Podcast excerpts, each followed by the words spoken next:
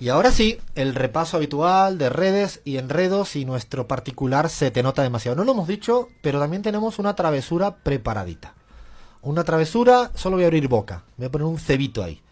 Y es dedicada a nuestra queridísima institución internacional, la Organización de Estados Americanos. Estamos, le tenemos tanto cariño que le vamos a dedicar una travesura al rol tan digno y espero que se me note todo el cinismo y la ironía del mundo en mi tono, a su rol tan digno en lo que está pasando en Bolivia. Después del repaso a redes, después del repaso a medios, os aseguro que tenemos un par de notas eh, de audio conseguidas por nuestro Abraham Verduga que no tienen desperdicio acerca de eso que hablan el fraude electoral de la OEA. Lo dejo ahí y lo retomamos dentro de unos 30 minutos, así que ahora le paso la palabra, la pelota a Bahía para que nos cuente cómo vienen las redes y enredos. Bien, Alfredo, porque vos me lo pediste, vamos a empezar con el presidente mexicano Manuel López menos Obrador. mal, menos mal. Y tenemos un audio.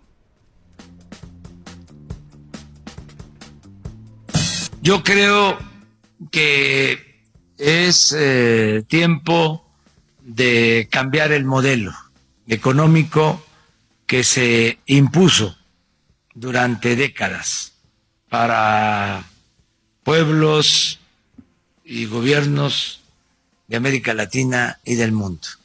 Está eh, agotado el llamado modelo económico neoliberal. Ha resultado un fracaso. Bueno, efectivamente, eh, lo que expone AMLO es que las políticas privatizadoras fueron un fracaso porque solo beneficiaron a una pequeña minoría y empobrecieron a millones de seres humanos. Y lo que él también expone es que tendría que haber, digamos, eh, un, un, eh, un informe sobre este fracaso eh, y una autocrítica para cambiar esta política y generar la felicidad del pueblo. Es interesante que AMLO empieza a llamarle las cosas por su nombre, con nombres y apellido. Y esto se llama capitalismo neoliberal, le pone el apellido y lo responsabiliza de cosas que están pasando. No es un- una cuestión meteorológica, sino es estrictamente la responsabilidad de un modelo económico, social, político, cultural. Y AMLO está como hablando cada vez más claro. Y una nota a pie de página.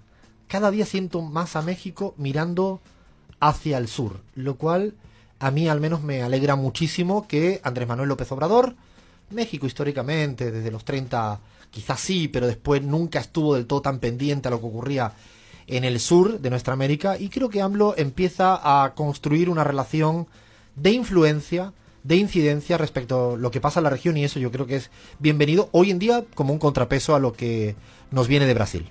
Bien, y tenemos uno bueno y uno malo porque nos vamos a Colombia, Álvaro Uribe Vélez, en relación en el marco de las elecciones del domingo, donde se van a elegir autoridades territoriales como alcaldes, gobernadores, concejales, diputados y ediles a nivel departamental y municipal.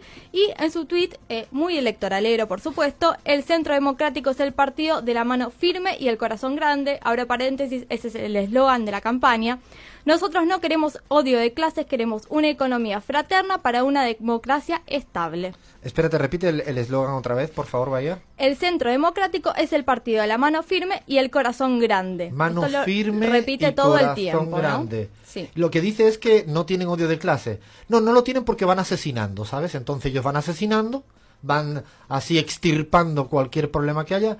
Eh, es importante lo de mañana, lo decía bien Bahía, quizás pasa un poco eh, eclipsado, ¿no? Por, por toda la, atención que hay puesta en Chile, por la atención que hay puesta en Bolivia, por la doble elección presidencial que hay en Argentina y en Uruguay, pero mañana hay mucho en juego en Colombia, con no solo elecciones de todo el país a nivel seccional, a ver qué pasa en Bogotá, a ver cómo acaba la Colombia humana de Petro, a ver qué pasa con el uribismo. Es decir, el, la semana que viene seguramente habrá que hacer un balance de los resultados electorales en Colombia, porque no le vamos a permitir a las lecturas dominantes que no se concentren en los sitios que nosotros también le queremos poner el ojo y Colombia es una de ellos. Bien, vamos a Cataluña a ver qué me decís. Cataluña. Sí, de Iker Casillas, exfu- exfutbolista eh, arquero del Real Madrid, eh, que dice lo siguiente. Como por supuesto con las personalidades del deporte y de los espectáculos, los tweets de eh, estos personajes tienen más repercusión, ¿no? Este tweet tuvo 33 K en Twitter y dice, en estos días mi país, en Cataluña, se ha visto imágenes horribles. Quiero pensar que se pueden volver a ser coherentes y civilizados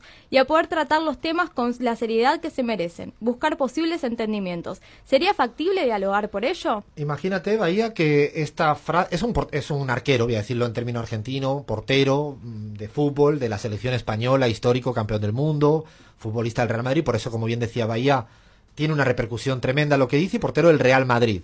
Lo curioso es que al final de la frase, no sé si la tienes por ahí, dice buscar entendimiento, ¿no? Literalmente. Buscar posibles entendimientos. Bueno, esto le ha cobrado a Iker Casilla que haya sido ametralleado literalmente por toda la derecha española. Es, es impresionante. ¿eh? Digo, no ha dicho nada. Lo único que ha dicho es que, bueno, no le gustan que hayan esas imágenes en Cataluña y lo que pide es que haya una cuestión de entendimiento, que las dos partes dialoguen, que hablen algo de lo que presumen los demócratas y toda esta gente. Al final, cuando es la hora de la verdad, ahí no, ahí hay que aniquilar al otro como buenamente se puede. Y digo porque ha sido tremendamente criticado en España por todos los medios de comunicación dominante por lo que ha dicho. ¿Ibas a decir algo, Leo? Sí, Alfredo, digo, el significado simbólico que tiene que él, nada más y nada menos que el portero, el exportero y un símbolo de, durante tantos años, casi 20 años jugó en el Real Madrid, que se pronuncie de esta forma, digo, ha causado mucho revuelo por, por, su, por su simbolismo, digamos, porque es un símbolo de la ciudad de Madrid, de Iker Casillas. Hago una pregunta, Sergio. Eh, si, si tú pones mañana un tuit en España siendo medio de mi tierra andaluz, medio digo porque no naciste del todo y tengo un poco presumir que yo soy más de estirpe, pero bueno, eso es otro debate. Si tú pones un tuit mañana sobre más o menos en el tono de casilla, con honestidad te digo, eh, ¿cómo te sale la gente en Facebook y en Twitter? ¿Qué te dicen? Bueno, un poco en la línea de lo que tú decías, ¿no? Me caerían collejas, ¿no? Como decimos en, España, eh, ¿no? ¿no? sé cómo se dice acá, ¿no? Cuando te dan... Palos, le darían palos. cuando te dan palos, ¿no? la situación está muy radicalizada y son absolutamente imprescindibles voces como la de Iker Casillas que rompen esa espiral del silencio, ¿no? En la que casi nadie se atreve a decir que efectivamente solamente puede haber una solución dialogada al conflicto que hay en Cataluña y solamente si la gente que, que que aparentemente no está ubicada en uno de los dos bandos, sale a decir que efectivamente hay que, hay que dialogar, eh, puede solucionarse la cosa. Así que agradecerle a Iker, a Casillas que se haya atrevido y esperar que, se difunda ¿no? ese mismo ejemplo. Además, Alfredo, un pequeño detalle. Él empieza el Twitter diciendo estos días en mi país, es decir, que no tiene una posición independiente. de hecho, es que no es independiente, es español y además es otro debate para otro día. Seguramente luego cuando llegue Zapatero se lo vamos a intentar preguntar. Pero es que pareciera que solo hay una posibilidad de interpretar lo que es España. Es como que España tiene que ser eh, precisamente, ¿no? Pues intentando denostar a lo que venga de cualquier sitio, entre ellos Cataluña, y yo creo que Iker Casilla, siendo un español de pro, lo que pide es ese entendimiento. Así que el tema eh, es español, Cataluña, Prusés, y además, me lo decía Lean, hoy se ha suspendido, porque hoy yo tenía que estar esta mañana levantado desde muy temprano, haciendo todas mis cábalas, viendo el Barça Real Madrid, que es lo que me divierte en la vida. Y en cambio no pude verlo precisamente porque se ha suspendido, no sé en base a qué. Igualmente, por la, luego más tardecito se lo vamos a preguntar a, a Zapatero a ver cómo ve todo el tema del conflicto catalán para ponerlo un poquito en aprieto. Bien, vamos con Donald Trump, el tuitero por excelencia. y bueno, yo te dije uno bueno y uno bueno. Bueno. Eh, la Reserva Federal está abandonada en sus funciones y no baja la tasa. Miren alrededor del mundo a nuestros competidores. Alemania y otros en realidad están pagando para pedir dinero prestado. El sistema de Reserva Federal fue demasiado rápido para subir y demasiado lento para cortar. Vamos a poner un dato eh, que la deuda nacional de Estados Unidos es de nada más y nada menos que de 23 billones de dólares el déficit federal es de hasta un billón de dólares y ambos índices están en lo más alto de la historia con Donald Trump. Esa es la, cuestión, lo que bien dice Bahía. El problema no está o no radica en la tasa de, de interés, si está un poquito más baja, un poco más alta, que además está tampoco hay un diferencial tan grande con el eh, la tasa de interés que, impera en la Unión Europea, o sea, el diferencial es muy pequeño, por lo tanto creo que Donald Trump está intentando desviar la atención porque el gran problema de la economía estadounidense es la gran deuda que tiene. Y yo siempre añado algo, buena parte de esta deuda la tienen los chinos. O sea, eh, hay un problemita añadido, no solo es que tengan una deuda que genera un peso muerto en la economía y una dependencia y todo eso, sino que además buena parte de las letras del Tesoro, de la Reserva, Federal de los Estados Unidos están en manos del Banco chino. Con lo cual, ahí tienen un problemita y seguramente Donald Trump, que es un experto en la materia, siempre desvía la atención para evitar eh, asumir ningún tipo de, de crítica o de debilidad. Bien, y terminamos con Gustavo Petro, líder de Colombia Humana. Eh, la verdad es que yo recomiendo el Twitter de Gustavo Petro. Está como muy picante, A ver, a ver, a ver, comentarios a ver. irónicos, eh, y bueno, y también haciendo reflexiones en- sobre todo lo que pasa en Latinoamérica. Tenemos dos. Dijimos en campaña que bajarle los impuestos a las grandes corporaciones no iba a traer más empleo, como afirmaba Duque. Eh, que eso es un engaño sin evidencia en el mundo. Me dijeron populista. Bueno, ahora lo dice el nuevo promi- el premio Nobel de Economía. Y claramente está hablando de Abhijit Benher, eh, de nacionalidad A ver, india. espérate, espérate, aquí no se escapa nadie. Este es el momento. Este es el en momento, que más- lean, se agarra la cabeza. Es el que momento disfrutamos todas y todos. Es No, el no. momento. No, espera, Va espera, para el compilado de Sí, ver, pronunciaciones, ¿eh? Fer, Julieta, guarden esto. A ver, que el momento eh, así. La pizarra se caracteriza por su manejo de los idiomas.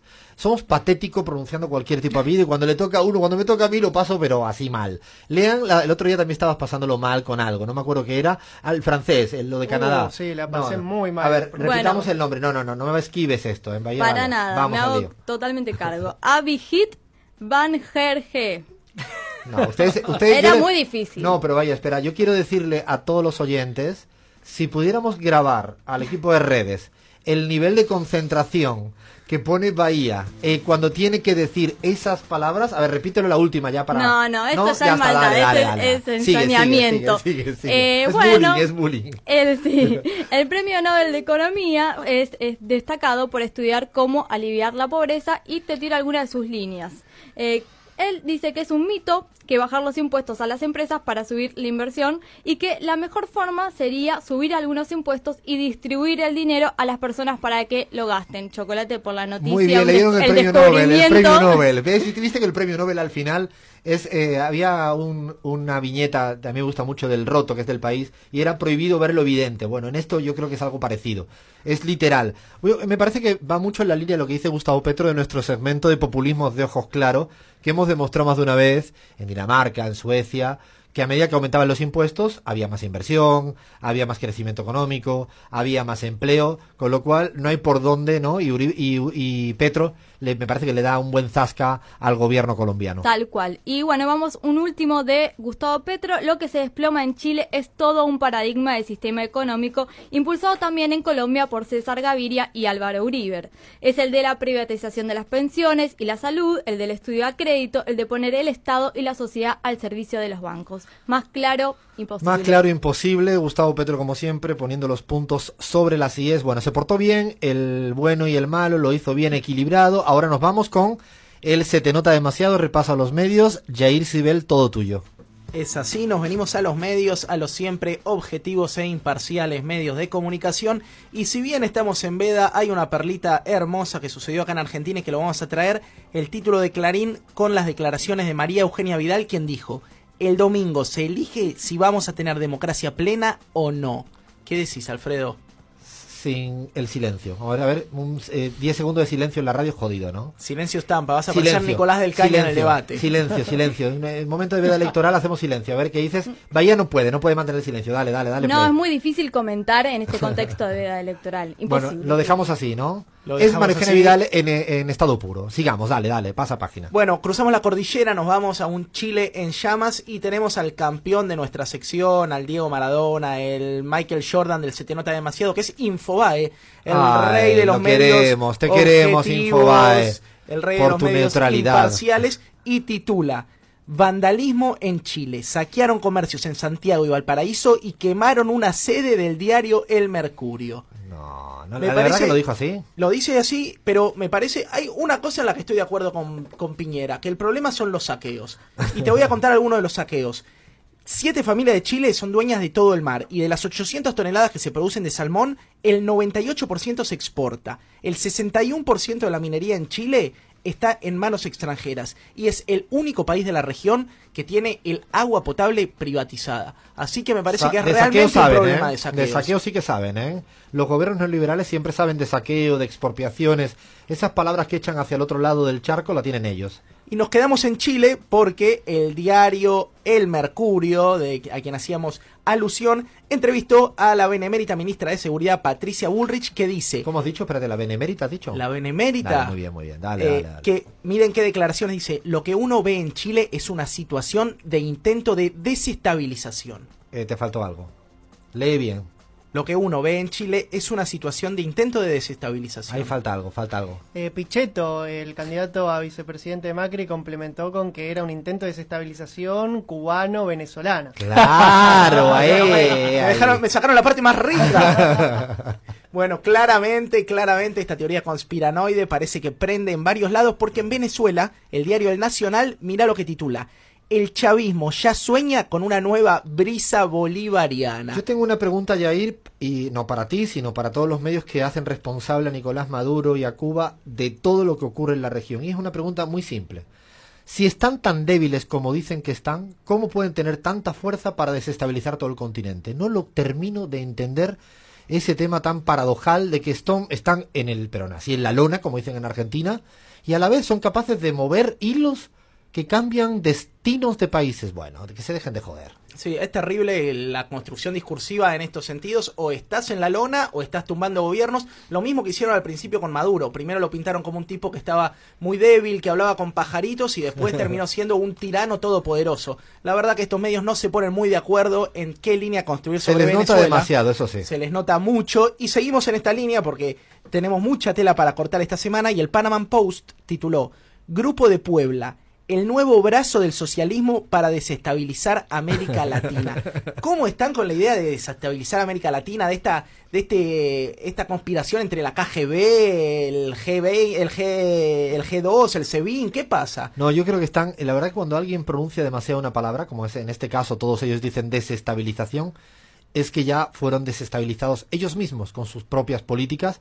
Y ahí, claro, luego intentan buscar un culpable que yo siempre creo, estoy como con la tranquilidad de que la ciudadanía y el pueblo es mucho más inteligente de esos titulares de medios de comunicación. Te dejo la frutilla del postre de este tema porque no nos íbamos a ir sin traer a ABC Internacional No. que titula Rusia agita la inestabilidad en Iberoamérica. A ver, espérate, estamos en una conspiración rusa, cubana, venezolana, faltan los iraníes. Corea del Norte creo que Corea tiene del algún Norte, interés también sí, acá. también estuvo por en ahí Uruguay metido Sí, Corea del Norte. metido ahí, sí, son, no, la No verdad puedo dejar de pensar en esa escena de los Simpsons de saliendo de Lenin saliendo de la tumba y tumbando el capitalismo, ¿no? En Chile una cosa así me parece. La sí. verdad que están que no saben. ¿Ya ni más por ahí o algo más tienes? Nos, nos quedamos con dos más. Dale. Uno de Uruguay, el país que titu- el país titula El camino a la presidencia de Luis Lacalle Pou. No, pero es que ya son más descaro imposible. A ver, repite eso, por favor. Ya lo, eh, le dieron el, el cetro ya. El camino a la presidencia de Luis Lacalle Pou. Eh, Parece que solo hay un camino para él a la presidencia y el resto no tienen ni camino ni nada. La verdad que son patéticos, ¿eh? Terrible. Y nos vamos, hoy aprovecho que tenemos dos representantes españoles. Hubo un tema que traíamos antes esta semana que fue